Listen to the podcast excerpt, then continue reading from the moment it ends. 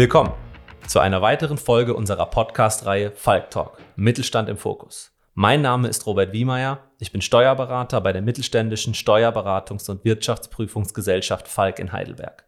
Heute zu Gast bei mir Geschäftsführer Jan Karcher und COO Felix Stamm der Green Vision Solutions GmbH aus Mannheim.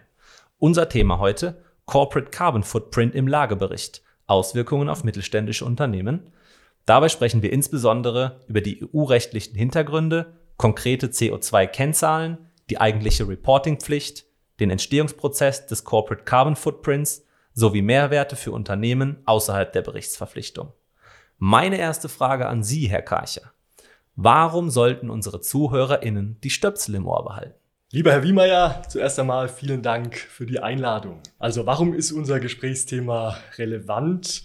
Die neue EU-Richtlinie Corporate Sustainability Reporting Directive, kurz CSRD, verpflichtet europaweit Zehntausende Unternehmen zum CO2-Reporting. Davon hat leider der Großteil noch nie Kontakt mit der standardkonformen Berichterstattung in dieser Art gehabt. Und wie gerade diese Unternehmen, die also bisher noch nicht mit dem Thema äh, sich auseinandergesetzt haben, wirtschaftlich mit den neuen Herausforderungen umgehen können, ist eben Thema dieses Gesprächs. Herr Karcher, Sie sagten gerade, dass die Erhebung von CO2-Kennzahlen für viele Unternehmen bald verpflichtend wird. Für welche Unternehmen konkret und ab wann? Ja, in Europa sind tatsächlich über 50.000 Unternehmen verpflichtet. Mit bestimmten Eigenschaften der Unternehmen lässt sich auch das äh, verpflichtende erste Berichtsjahr herleiten. Ich lege mal los. Der erste Punkt ist Fällt Ihr Unternehmen bereits unter die NFRD, also die Non-Financial Reporting Directive, müssen Sie ab Berichtsjahr 2024 Ihren Lagebericht ergänzen. Der zweite Punkt ist, ist Ihr Unternehmen ein großes Unternehmen nach 267 Absatz 3 HGB, also Sie haben mehr als 250 Mitarbeitende und oder 40 Millionen Euro Umsatz und oder 20 Millionen Euro Bilanzsumme. Dabei müssen zwei von drei Kriterien erfüllt sein muss ab spätestens Berichtsjahr 2025 berichtet werden. Der dritte Punkt ist, alle börsennotierten KMUs müssen unabhängig von deren Eigenschaften spätestens ab Berichtsjahr 2026 berichten. Gerne möchte ich hierzu noch äh, erwähnen, dass die offiziellen berichtspflichtigen Unternehmen aber definitiv nur die Spitze des Eisbergs sind. Das ist mein Stichwort. Weshalb ist denn das Thema auch für mittelständische Unternehmen, die jetzt nicht unter die gerade genannten Größenschwellen fallen, höchst relevant? Ja, genau. Also wir haben ja gerade, ich habe ja gerade die Spitze des Eisbergs erwähnt, also die Unternehmen, die sich eben gesetzlich mit CO2-Reporting befassen müssen. Tatsächlich ist es so, dass fast alle mittelständischen Unternehmen zum Rest dieses Eisbergs gehören. Warum ist das so? Hauptsächlich äh, zwei Gründe kann man hier nennen. Der erste Grund ist der Trickle-Down-Effekt. Damit ist die Nachfrage eben von gesetzlich CSRD-pflichtigen Unternehmen gemeint, die bei Lieferanten und Partnern bezüglich Klimaschutzkennzahlen nachfragen. Also einfach gesagt, die gesetzlich CSRD-pflichtigen Unternehmen benötigen CO2-Kennzahlen von anderen Unternehmen in der Lieferkette, um ihren eigenen CCF finalisieren zu können. Der zweite Punkt ist, wenn durch Unternehmenswachstum oder gesetzliche Verschärfung Ihr Unternehmen CSRD-pflichtig wird, muss bereits Erfahrung gesammelt worden sein. Also da kann man dann nicht erst starten. Es sollten schon Strukturen und Zuständigkeiten entwickelt worden sein. Und das sind die beiden wichtigsten Punkte. Darüber hinaus gibt es einige Benefits, die man auch als Gründe nennen kann, warum man sich damit auseinandersetzen sollte. Stichwort, das sind hier Kapitalkosten oder Mitarbeiterbindung, aber dazu kann ich gerne noch später detaillierter eingehen. Herr Stamm, der verbindliche Rahmen ist eine neue Richtlinie der EU zur Nachhaltigkeitsberichterstattung, die Corporate Sustainability Reporting Directive oder kurz CSRD. Welche Bedeutung haben denn Unternehmens CO2-Kennzahlen für die Erfüllung dieser Richtlinie? Also, die CSRD umfasst die kompletten Bereiche ESG, die im Normalfall schon bekannt sind bei vielen Unternehmen. Das ist eben der Bereich Environment, Social und Governance. Dabei geht es teils konkret um Kennzahlen und teils um ähm, beschreibende Texte, wo eben die Unternehmensstrategie, ähm, Nachhaltigkeitsziele und Risiken beschrieben werden müssen. Die CO2-Kennzahlen stellen dabei die besondere Herausforderung im Bereich Environment und im Unterbereich Climate Change dar. Woher rühren nun die besonderen Herausforderungen? Viele Daten existieren für die CO2-Bilanzierung bereits in Unternehmen, insbesondere im Rechnungswesen. Die Datenquellen zu finden verfügbar zu machen und dauerhaft zu nutzen, ist hier die Herausforderung. Wir brauchen also eine langfristige Prozessimplementierung für diese neuartige Datenerhebung. Zugrunde liegen ähm, sind hier komplexe Standardreihen für die CO2-Bilanzierung nach dem GHG-Protokoll, die nicht erst seit der Vorgabenentwicklung ähm, existieren, sondern schon viele Jahre angewendet werden. Hier herrscht ein klares Know-how-Defizit für die no Neuanwender.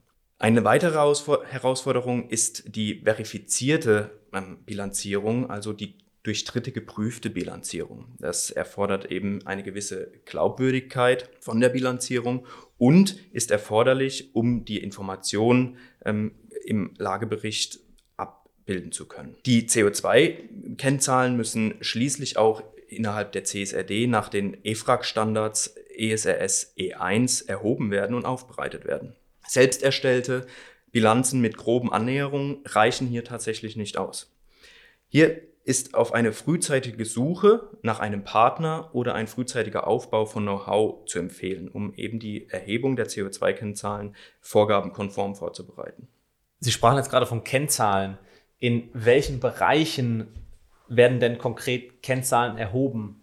Und haben Sie anschauliche Beispiele mitgebracht? Ja, also ich spreche jetzt die ganze Zeit von CO2-Bilanzierung und CO2 ist natürlich nur ein Teil der ähm, Kennzahlen. Eigentlich spricht man von CO2-Äquivalenten. Was ist jetzt ein CO2-Äquivalent? Das ist die Umrechnungseinheit der Global Warming Potentials der ganzen Treibhausgase. Ähm, hier wäre zum Beispiel auch Methan zu nennen, was auch ein Treibhausgas ist. Im CO2-Äquivalent werden dann alle Treibhausgase in eine Einheit zusammengefasst. Die Bereiche, die abgebildet werden müssen, sind eben die Scopes, äh, die sogenannten, die im äh, Rahmen der CO2-Bilanzierung immer von Relevanz sind. Wir haben hier Scope 1, 2 und 3. Scope 1 stellt dabei die Verbrennung von Energieträgern vor Ort, also die direkte Verbrennung dar. Das ist zum Beispiel der Fall, wenn man in einem Gebäude einen Heizkessel mit Heizöl hat. Hier wird Heizöl vor Ort verbrannt und daher im Bereich Scope 1 bilanziert. Im Bereich Scope 2 sprechen wir von den indirekten Emissionen also von bezogenen Energien wie Strom und auch Fernwärme zum Beispiel. Warum sind das jetzt indirekte Emissionen? Naja, wir kaufen Strom von einem Anbieter ein. Die Emissionen für den Strom, also für die Erzeugung des Stroms, fällt natürlich nicht bei uns vor Ort an, sondern im Kraftwerk, also indirekt. Dadurch, dass wir aber die Stromenergien ähm, beziehen, sind wir indirekt dafür verantwortlich. Letztendlich muss auch noch Scope 3 bilanziert werden. Scope 3 bildet die vor- und nachgelagerten Wertschöpfungsketten eines Unternehmens ab und ist nochmal in 15 Unterkategorien unterteilt. Hier werden zum Beispiel das Pendeln der Mitarbeiter oder Geschäftsreisen bilanziert. In dem Zusammenhang fällt auch oft das Wort, und ich habe es vorhin auch verwendet, Corporate Carbon Footprint. Was konkret versteht man denn jetzt hierunter, auch im Blicke dieses Scope 1, 2, 3 Approaches? Ja, genau. Also der Corporate Carbon Footprint, kurz der CCF, ist im Prinzip das äh, Synonym für CO2-Bilanz oder CO2-Fußabdruck, was eben im Rahmen der Standards so auch ein feststehender Begriff ist. Was stellt dieser CCF dar? Der CCF stellt die Gesamtheit der Emissionen über die eben erwähnten drei Scopes dar, also über den kompletten Fußabdruck des Unternehmens. Der CCF hat drei große Grundaufgaben. Einmal die Information, also mal ganz grundsätzlich die zu verantwortenden Treibhausgasemissionen des Unternehmens abzubilden. Auf Basis dieser Information eben auch die Differenzierung der einzelnen Emissionen, also ähm, im simpelsten Fall Scope 1, 2 und 3 unterscheidbar zu machen. Und je nach Granularität des CCFs eben auch einzelne Geschäftsbereiche, einzelne Adressen und Gebäude oder sogar bis zur einzelnen Verbrauchsstelle und bis zum einzelnen Zähler heruntergebrochen die Differenzierung der Emissionen. Auf Basis dieser Differenzierung haben wir eine Identifikation von einzelnen Emissionshotspots. Was nutzt uns diese Identifikation? Wir können unser verfügbares Budget, was wir für den Klimaschutz aufwenden können und zur Verfügung haben, sinnvoll aufwenden für die Hebel bei den größten Emissionshotspots. Jetzt haben wir viel über technische Hintergründe der Berechnungsmodalität erfahren. Was ist es genau?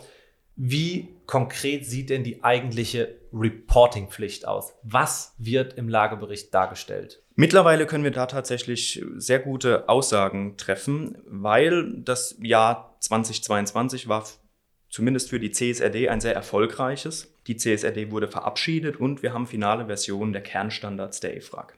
Verpflichtend ähm, haben wir drei Bereiche. Zum einen den Standard ESRS 2.